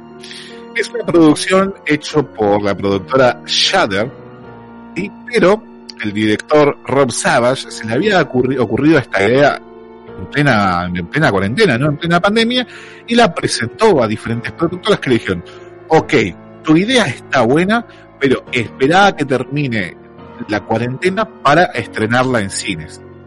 A lo cual él se negó rotundamente porque eh, creo que con un muy buen tino, eh, este director que tiene tres películas y un corto recién, eh, dijo, no, no, no, esta película va a crecer, tiene que ser en el mismo contexto en el que está la gente, sea tal cual el, el contexto que estén los protagonistas en la película. ¿Qué, ¿Qué, más aterrador que eso? Vos vas al cine y no... Imagínate ver un, una interfaz de Zoom en una pantalla de, de, no sé, de 30 metros por 20 metros. No, no, no tiene tanto sentido. Alguien propuso una estupidez. Claro. Eh, y así que creo que el momento para verla es ahora. Es en estas semanas, es mientras dure la cuarentena. Este... Cuando la, la, identificación que puedes tener con los personajes puede ser mucho mayor porque estás viviendo la misma situación. Claro, porque no sé, eh, empieza la película y un personaje tose y los otros lo miran como, wow, wow, guarda con eso. Veo como jodiendo, viste, como, eh, ¿qué onda la cuarentena? Claro, viste, y cosa que nosotros hemos hecho. Mismo hay una situación, no voy a decir cuál, súper tensa en la película en donde se encuentran dos personajes y lo primero que hacen cuando se ven es chocarse los codos y es tipo, maestro, te estás muriendo. Entonces, es un cagazo de muerte, abrazala a tu amiga, no, no le des el codo, pero bueno. Disman. Eh, está, está, está muy bien, la verdad que tiene sus, sus, sus clichés, ¿no? Siempre está la típica se, escena de ir caminando por un pasillo a oscuras, aunque podrías prender las luces de tu casa, eh, y, y, e ir abriendo puertas muy de a poco. Eh, tiene un par de jumpscares, no te voy a decir que no. Eh, para el que no, como no yo iría las patadas por toda la casa. Olvídate. Ah, está el bicho, vení, bla. Vamos a morir, vamos a morir rápido, amigo. Claro. Este, tiene un par de jumpscares que, que son esos, esos saltos a la cámara, ¿no? Donde de repente te aparece una imagen que, si bien la, la, la película construye una tensión, tampoco es wow, qué tensión. Eh, y los jumpscares, bueno, son tipo, yo te puedo tirar una zapatilla a la cara y te va a asustar de la misma forma, ¿no? Pero crean un poquito de tensión también, pero está, está bien dentro de todos. Los efectos están bien. Algo que vale la pena recalcar que, bueno, bien, bien como, como te, eh, responde al estilo Fine Footage, los actores no son conocidos. Eh, porque el chiste de esto es que podría pasar a cualquiera, de que podría ser real. Eh, entonces, por lo general, este, este género se vale de gente que recién está empezando que es desconocida en la industria, y los actores son todos dobles de riesgo, lo cual ayuda un montón para un montón de escenas que están bastante bien logradas, hay que decirlo, y, y ayuda a esta inmersión en la realidad que propone Host. Me gusta mucho la idea, cosa me parece, no, no le voy a poner el tilde de innovadora, pero me gusta la idea y me gustaría que se empiece a jugar más con este tipo de cosas. Hubo, un, momento, hubo un momento en el cine que con esto de, de Blair Witch, que empezaron mucho a ver mucho cine independiente que jugaba con la misma idea y me gustaría ver más de esto onda Zoom. Ahora pregunta, al verse todo esto con formato de Zoom, ¿es agotador o algo? Porque ponele, yo no soy muy de hacer videollamadas, me rompen mucho los huevos, pero el formato de Zoom a veces me, me agota un poco. No, mira. Eh, en, en, la película? La película dura 54 minutos, o sea, tampoco es que vas a estar la sentada de tu vida. Se pasa más rápido de lo que vos crees. Y tiene algo muy certero. Mira, yo no utilicé mucho Zoom, pero no sé si la aplicación tiende a ser como eh, elegir un cuadro cada tanto y ampliarlo eh, para mí creo que por lo general es ver todas las personas que están conectadas al mismo tiempo, pero la verdad no, no, no estoy tan entendido en Zoom. Pero lo que tiene es que a veces estás viendo todas las conversaciones juntas, o sea, todas las cámaras juntas, y a veces hace como un acercamiento a una particular porque quiere que veas algo en particular. Lo cual rompe un poquito la inmersión, pero es justificado porque, bueno, el director quiere que vos veas algo en particular y no que te distraigas con la mina que se está tomando un mate en la otra conversación. Ojo, Ojo que ese tipo de cosas a mí me gustan mucho. Ponele, están los videos 360 que, que, te van guiando y vos podés ir viendo todo lo que está pasando a tu alrededor, que son cosas que me gustan. Y esto que acabas de decir en, eh, de, de poder, de que te arruina un poco la experiencia, eh, coincido, porque estaría bueno que puedas elegir vos la pantalla que querés ver. Claro. Pero sí, sí es verdad que también te puede arruinar la experiencia, porque si estás viendo a la guacha tomarte mientras a la otra la están acuchillando, tal cual. Eh, no se podía caer en otra cosa, tal vez. Sí, sí, sí, pero... pero... Me gustan las experiencias inmersivas como estos videos.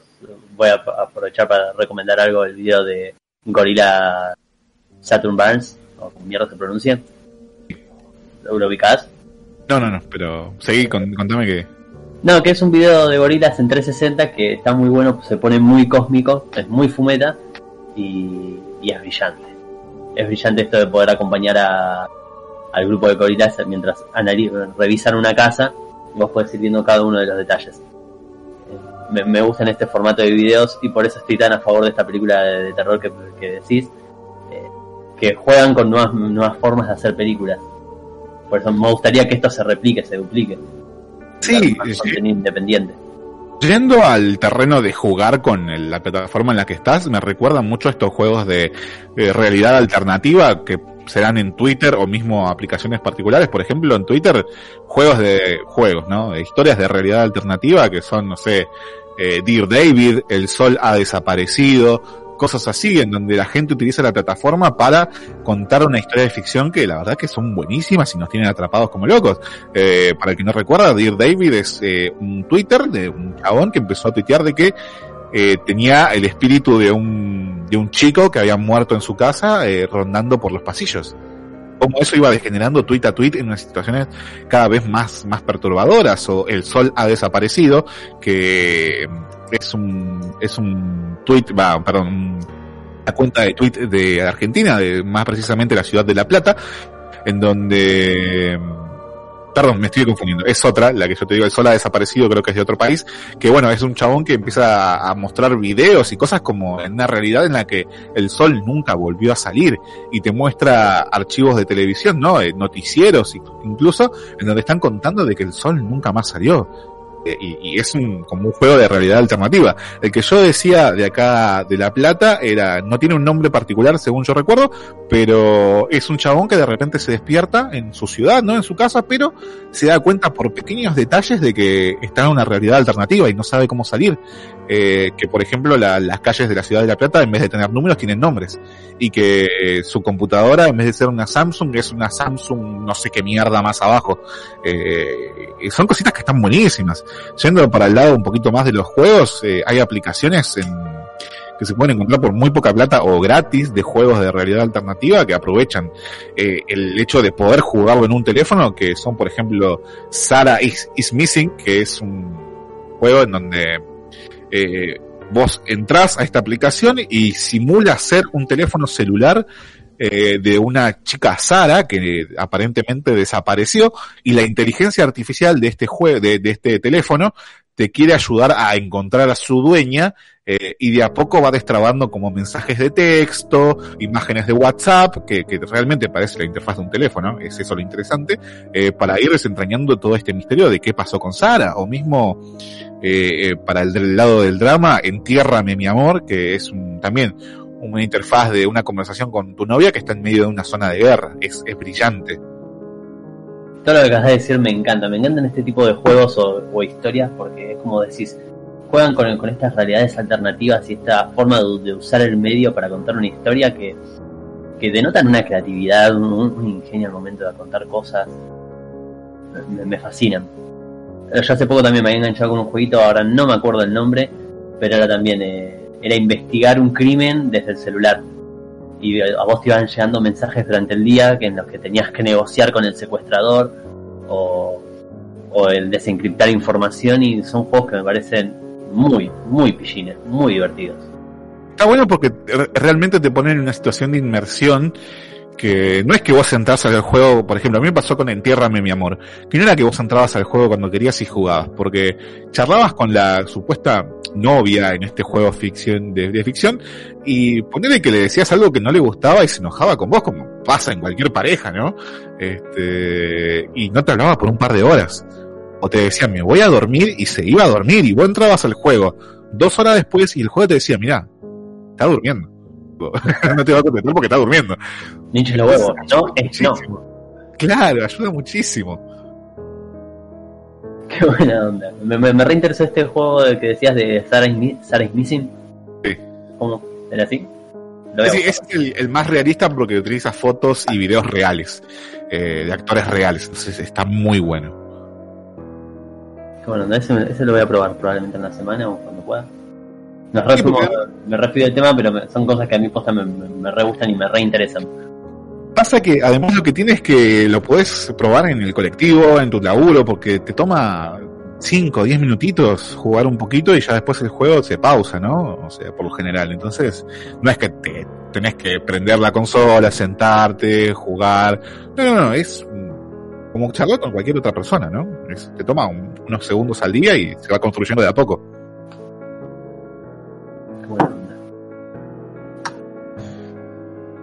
Que sí, bueno, eh, es, una recomendada realmente. Eh, vean eh, Host, que, que, toma mucho de, por ejemplo, la película que se hizo también por Skype, Eliminar Amigos, Eliminar Amigos, perdón. Pero esta está mucho mejor. Está mucho mejor aplicada, así que no, no dejen de verla, no dejen de, de buscarla. Recuerden que es Host a secas, porque también está The Host del 2020 también. Esta es Host, dirigida por Rob Savage. Es una película inglesa eh, sumamente recomendada, en serio. Eh, no les va a volar el bocho, no les va a cambiar la vida, pero me parece un experimento muy bueno. Eh, rompe un poquito la inmersión de tener que verla subtitulada porque están hablando en inglés. Si sabes, si sabes inglés, mirala sin subtítulos porque ayuda un montón. Y creo que si la ves en una computadora, suma muchísimos puntos. ¿Vos la viste en computadora o...? No, yo la vi en mi televisión pero lo hice en un contexto en donde, bueno, me, me, junté, me, me, llamé con nuestra amiga en común, Sofi, entonces la estábamos viendo también en una llamada en streaming, ¿entendés? Eh, entonces también, bueno, ayudó un poquito a la, a la inmersión también. Eso. La verdad que la, pasamos muy bien y, y, no esperaba encontrarme algo que, digamos que en sí, el terror rara vez tiende a innovar, rara vez tiende a tener una buena película, cada muy tanto tiempo saca una buena película. Creo que esta está, está bien, eh, eh, ha cumplido las expectativas. Qué buena onda, me gusta que, me gusta que el terror se renueve. Sí, sí, véanla con amigos, véanla solos, eh, eso es independiente, pero la van a pasar bien, es, una, es una buena película. Y así como les pasó con este demonio, este, que no podían escapar en esta película The Host, empezamos a escuchar la música de la voz de Martha Reeves, que nos canta bien aludiendo, aludiendo a esta película Nowhere to Run. Nowhere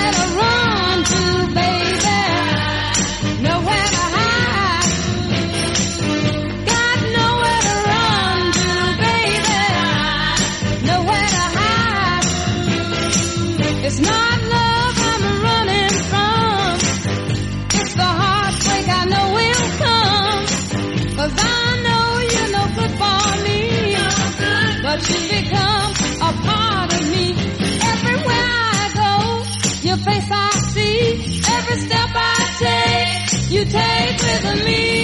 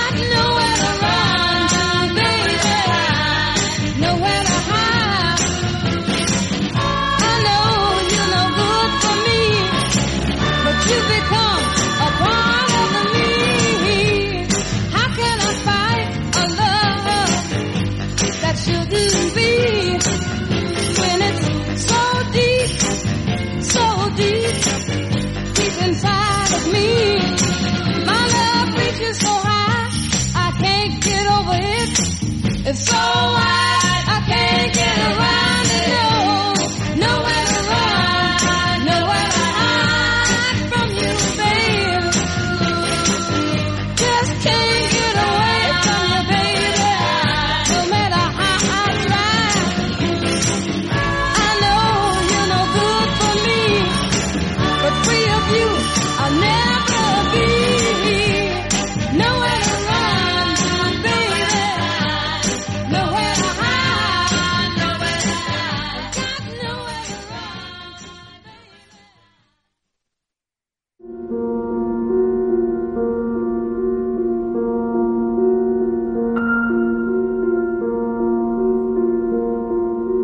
Seguimos amparados en la sombra del terror, en la sombra de lo paranormal, y en este caso, amparados en una de las noticias que rompió el Internet precisamente el día de ayer, ya que se empezó a viralizar, se empezó a correr la bola, se empezaron a hacer infinidad de memes, ya que la conocidísima muñeca asociada al mundo de lo paranormal, Annabelle, eh, quienes todos hemos conocido por la saga de El Conjuro, eh, esta saga de películas de terror, supuestamente ha desaparecido del Museo de los Warren. Ay, qué Supuestamente.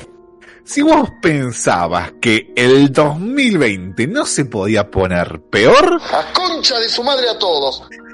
Annabelle, Ay, hijo de su puta madre. Annabelle decidió romper la cuarentena, romper su sana distancia y salir a las calles del mundo. Recordemos quiénes son los Warren, ¿no? Para la gente que tal vez está un poquito eh, no ducha en el tema, son dos personas que se dedicaron a lo paranormal durante toda su vida. En la década del 50 fundaron la Sociedad de Investigación Psíquica de Nueva Inglaterra y abrieron una casa en Monroe, Connecticut, eh, que era un museo del ocultismo, en donde hasta el día de ayer parece que estaba encerrada la muñeca Annabelle. Según palabras de Lorraine Warren, la mujer de este matrimonio, quien era tal vez la que tenía una percepción un poco más profunda del mundo paranormal de los dos, recordemos que ella murió el año pasado, Annabelle era la peor adquisición que tenía este, este museo. Tanto así que cada vez que la veía ella sentía que se marchitaba su alma. Decía que era la, la vamos, a decirlo mal y pronto, la joya de la corona, ¿no? La pieza of resistance, eh, que eh, era como lo más peligroso que, que albergaba este, este museo. Y que muchos se preguntan. Prendela a fuego, amiga. Claro, eso. Prendela a fuego. Es algo que se justifica, vamos a decir, este, dentro de la primera película del Conjuro, en donde están justamente una persona dándole un paseo uh, por este museo de lo paranormal de los Warren y, el tipo les dice, mira, si tenés tantos bichos encerrados en un en, este museo, ¿por qué no destruís las cosas? Sea, lo que le pregunta, mira, si vos tenés un genio en una lámpara, ¿vas a destruir la lámpara para que el genio se vaya? ¿No es mejor tenerlo contenido ahí? Sí, pero no es un genio, es algo que mata gente, matala. Justamente. Justamente, este, eh, si, si, si destruís el objeto donde está eh, albergando ese espíritu, corres el riesgo de que ande libre por ahí. El mundo tiene que morir de alguna otra manera. Yo me la jugaría por el bien de todos, ¿eh? ¿Vos, Johnny, no lo harías? Y le encuentro cierto sentido. Además, los guardias estaban haciendo, digamos, su, su, su dinerillo, ¿no? ¿No le, ¿No le, hacemos un jutsu, tipo, para encerrarlo? Algo, probá algo. Pero la historia de Annabelle eh, la podemos datar desde 1970, cuando una mujer le compra la muñeca a, a la hija, eh, la hija se llamaba Donna, eh, quien ella, estaba estudiando para ser enfermera y vivía con otras sus compañeras de clase, ¿no? Muy, muy normal por esa época. Por lo pronto, cabe aclarar que la muñeca no es la muñeca que se ve en la película del conjuro. O sea, en la, en la cinta la vemos con un, una cosa mucho más demacrada, ¿no? Mucho más, este, como, como tétrica, muy, muy, muy medio Amalia Granata, si te soy sincero. Pero, este, Annabelle en, en, Google Imágenes, Annabelle real, te vas a dar cuenta que no, que es una muñeca súper tranca, eh, es muy el bebé ojos de botón, ¿no? ¿Bebé ojos de botón? Claro. La muñeca, bueno, como te contaba, empezó a formar parte de la decoración de la casa de esta chica Donna, hasta que comenzaron a notar ciertas cosas extrañas. Parece que empezaron a notar que la dejaban en una posición y que no, y que cuando volvían ya no estaba, y que eh, eh, estaban pasando cosas raras alrededor de esta muñeca. Jorge, la muñeca lo está haciendo otra vez. Parala. Ah, no. En un principio dice que era medio difícil notar estas diferencias, ¿no? De cómo la, la dejaban, pero ya llegó un momento que era eh, eh, inex, eh, injustificable lo que le estaba sucediendo. Además de esto, parece que Donna y su compañera de cuarto, Angie, eh, comenzaron a encontrar unas notas escritas donde alguien pedía ayuda. No se sabe por qué, no le encontraron una explicación racional a esto que estaba pasando, hasta que un día notan literalmente que la muñeca se estaba moviendo, que tenía manchas de sangre en la espalda, manos y pecho. Y dijeron, bueno, ok, se acabó lo que se daba, vamos a llamar a un medium. Para a los especialistas. Claro. Y entonces es donde aparece este medium donde le dice que la muñeca estaba poseída por el espíritu de Annabel Higgins, de ahí saca su conocidísimo nombre, que fue una pequeña que había sido encontrada muerta a los siete años en la propiedad en donde estaba residiendo, antes de que los departamentos en donde ella vivían fueran construidos. Una cara. Dos años después, los Warren afirman que a través de la medium, la muñeca le pidió a Donna que la adoptara y que la quisiera. No, amiguita, no puedo, está re peligroso.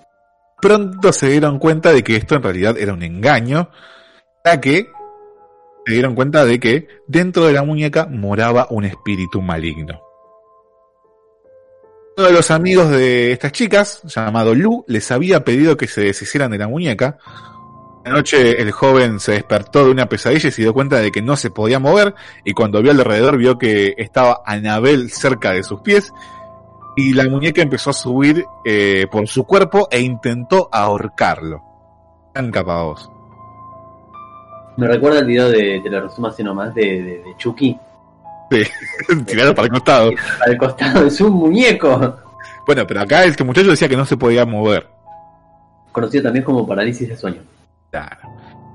Dice que sin aire, Lu se desmayó y cuando despertó al día siguiente, él sabía que lo que había sucedido no era un sueño, por lo cual decidió deshacerse de la muñeca él mismo.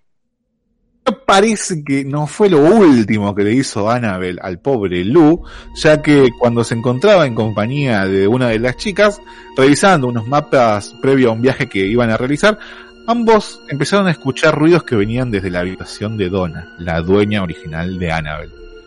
Cuando Lu entró, parece que no notó nada extraño, salvo que Annabel estaba en una esquina de la habitación.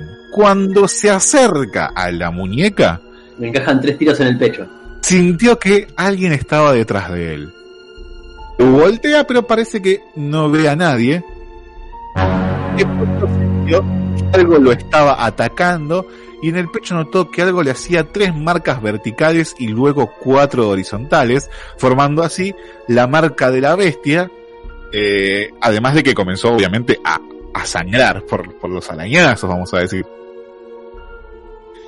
Ah, En ese momento, en donde entra la pareja paranormal amada por todos, los Warren, quienes decidieron tomar el caso e iniciar una investigación.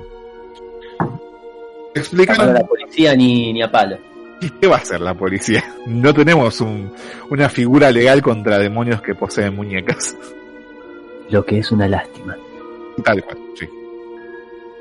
Con la ayuda de un cura, los Warren realizaron un exorcismo de la casa para liberarla de los espíritus y luego decidieron llevarse la muñeca con ellos para evitarle más problemas a los jóvenes. Los Warren afirman que durante el viaje entre el apartamento y la casa, la muñeca hizo que el auto casi se estrellara en varias ocasiones. La única forma de calmar al demonio que tenía poseída la muñeca fue rociarla con agua bendita. Los Warren llegan a, a su casa, los fenómenos siguieron sucediendo eh, por varios días.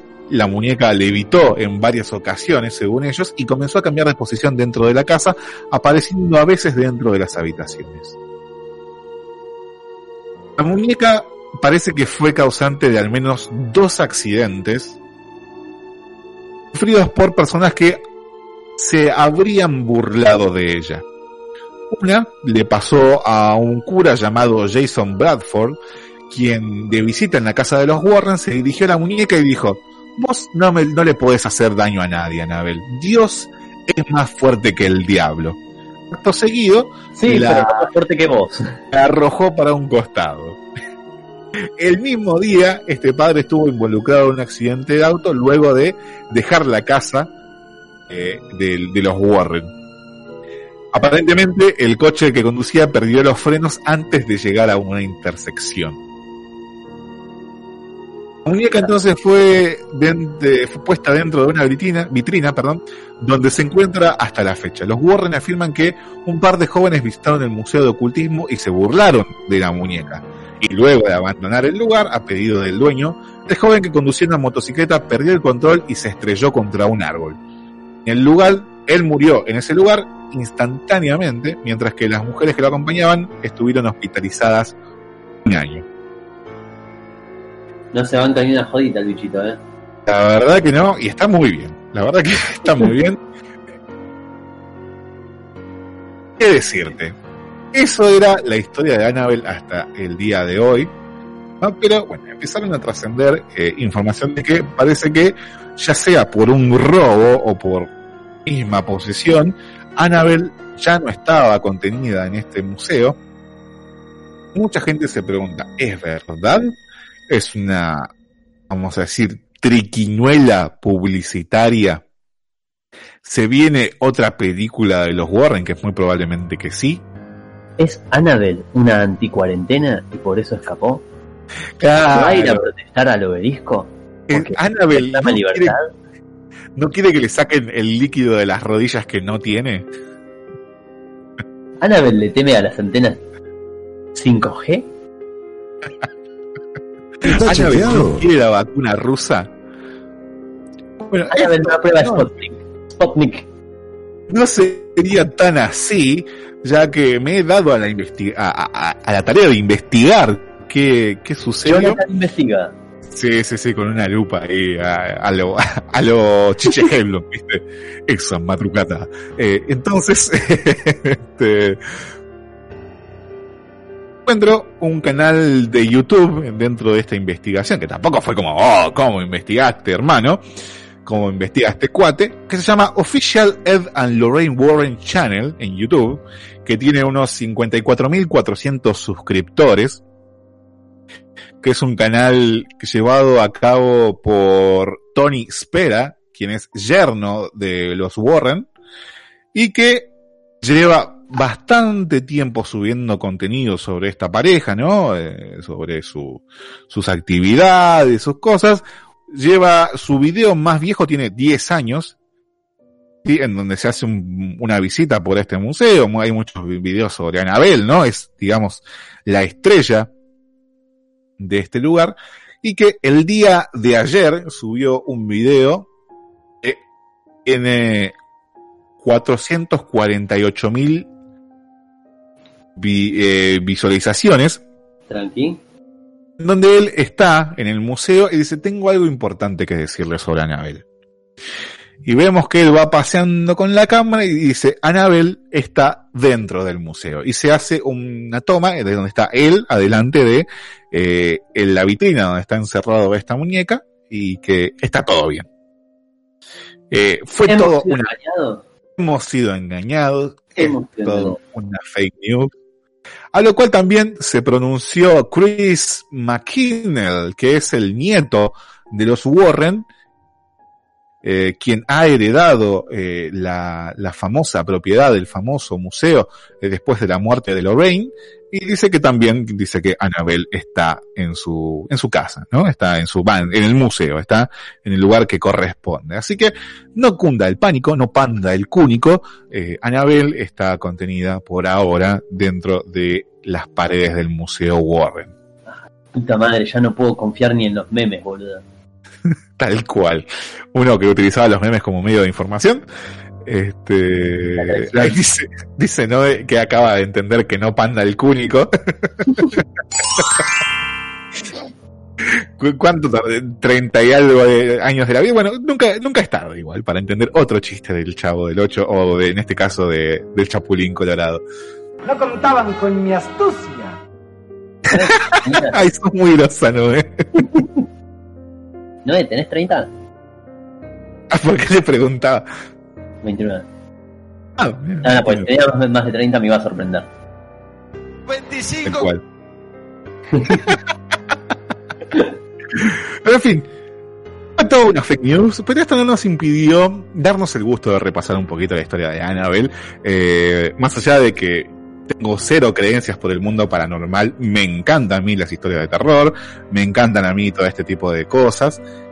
Este, y siempre es un gusto poder hablar un poquito, poder repasar, aunque sea un cachito sobre todo este mundo que, que Si nos fuera- entretiene y nos asusta por igual. Si fueras al Museo de los Warren, ¿te burlarías de Anabel? Yo creo que no hay necesidad. No, no, no. No, no, ¿por qué burlarme de un trapo? Claro, no, no, no, no. Tendría que estar ahí, no sé, la verdad que. Era re el personaje estereotípico yankee que va, va- va a los museos y se burla justo del, del personaje diabólico, como, a ver, mátame hija de tu puta madre. Y, y- y termina muerto. Por boludear al pedo, termina muerto. Es más como karmática la cuestión. Sí, no sé por qué, no, no justifica igual el karma, creo que se, se excedió ahí en ese caso, pero bueno, no, no justifica. Entramos en los últimos cinco minutos del programa y antes de irnos quiero dejarles unas recomendaciones eh, para toda la gente que está del otro lado. Eh, Sergio, ¿tenés algo para recomendar a la gente? Bueno, considerando que va a ser el Día del Niño dentro de unos días, creo que mañana. ¿Es mañana? Sí, sí. Ah, genial. Mañana va a ser el Día del Niño. Voy a recomendar uno- una vez más la serie Kipo, que está en Netflix, una serie muy linda para ver. Y... Se me acaba de borrar la recomendación que tenía. Me decías que Kipo era de uno de los creadores de Avatar, ¿puede ser? No, esa, bueno, esa es otra buena recomendación para ver con, con niños eh, en El Príncipe de los Dragones, Ah, de los creadores de, de Avatar.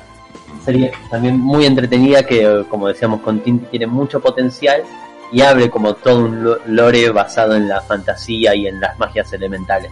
Así que si les gusta la, la, la- la fantasía, las aventuras medievales y espadas y superpoderes elementales, el Príncipe de los Dragones. Si quieren ver una serie mucho más actualizada, con, con personajes eh, más coloridos, tienen Kipo, que es una aventura muy del estilo de Alicia en el País de las Maravillas, con personajes con serpientes que tocan la guitarra y demás personajes bizarros. También es muy recomendable. ¿Cómo sucede eso?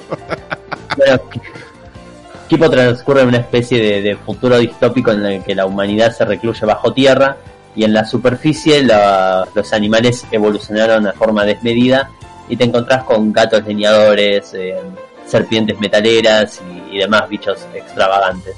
Eh, es linda, es loca la serie, no voy a cuestionarme nada de lo que aparezca en esa serie eh, y es entretenida. Calcula que mi nena de dos años ya se comió varios capítulos de eso. Y no es que Bien tiene ahí. no, no se concentra mucho tampoco. Veo un cerdo de cuatro ojos acá en las imágenes que estoy viendo. Sí, sí. eh, Lo que sí odio es que uno de los paneles de, de Netflix, que siempre te pone cuando estás a punto de darle play, te, te hace un re spoiler, boludo. Eh, Estúpido el spoiler que te hace. Pero bueno, muy linda serie para ver con niños. Yo por mi parte no quiero recomendarles nada para los niños, porque la verdad que, qué sé yo, tantas cosas hablamos acá, pero sí les quiero recomendar un canal de YouTube que está en pleno crecimiento, que es muy chiquito, pero creo, creo que tiene todo el potencial del mundo, que se llama Navaja Crimen. Es un canal argentino en donde el youtuber hace diferentes análisis muy interesantes sobre cosas tal vez no tan no clichés, ¿no? Como por ejemplo, ¿qué banda es mejor? ¿Backstreet Boys o eh, NSYNC? El tipo se pone a fundamentarte eh, realmente por cuál, eh, por qué, este, cuál es mejor. Eh, y está, está, está muy bueno. Tiene eh, videos donde analiza Breaking Bad. tiene bastantes cosas muy interesantes. así que un video muy lindo que tiene es analizando a los simuladores y por qué no se debería hacer la película de los simuladores. Me parece un video muy, muy, muy bonito. Así que no dejen de pasar por, por ese canal. Y también tengo otra recomendación, esta vez de otro youtuber un poquito más conocido, pero que también está en auge, que sacó un video esta semana muy entretenido. Déjenme que lo estoy chequeando acá en YouTube si me carga la página para no mandarles data frula. Eh, pero es un video que habla sobre eh, mito de la televisión argentina, pero se encarga de desentrañarlo a fondo a más no poder. Estoy hablando de el canal de Matías Parkman, quien sacó un video llamado El Pitufo Enrique, la historia real, un video de 18 minutos, casi 19, en donde habla cómo nace, ¿no? Esta secuencia de todos, recordamos. Eh, eh, esa presentación de crónica en donde está el periodista riéndose diciendo qué pitufo este y que se debía a unos metrajes encontrados en diferentes provincias del país en donde unos pitufos eh, eh, aterraban a los policías de las localidades y a las personas. Eh, entonces se encarga de, de desgranar este mito y de encontrar la película al estilo Blair de El Pitufo Enrique. Eh, es- está buenísimo. Pasen, véanlo. eh, el video es de hace tres días y está muy bueno. Y obviamente re- recomiendo muchísimo el canal de Matías Parkman. Así que ya tienen ahí dos canales eh, medianamente chicos, pero muy buenos. Navaja Crimen y Matías Parkman para, para darse gusto esta semana. Excelente, damas y caballeros. Hemos llegado al final del programa, se pasó volando, te soy sincero, como que yo recuerdo que recién estamos presentando las noticias, pero bueno, muchas gracias Sergio Ezequiel Verón, como todos los sábados. Gracias, no igual, pero por la operación, como siempre. Mi nombre es Jonathan Carretero. No dejen de pasar por postcréditos.radio en Instagram y postcréditos en Spotify. Los esperamos la semana que viene. Vayan, júntense con amigos de manera virtual, por favor. Vean host que nosotros nos encontramos después de la función. Bueno, se acabó. Salimos del aire. Pero piensen que nunca hicimos un mal programa. Lo importante es que somos como una familia.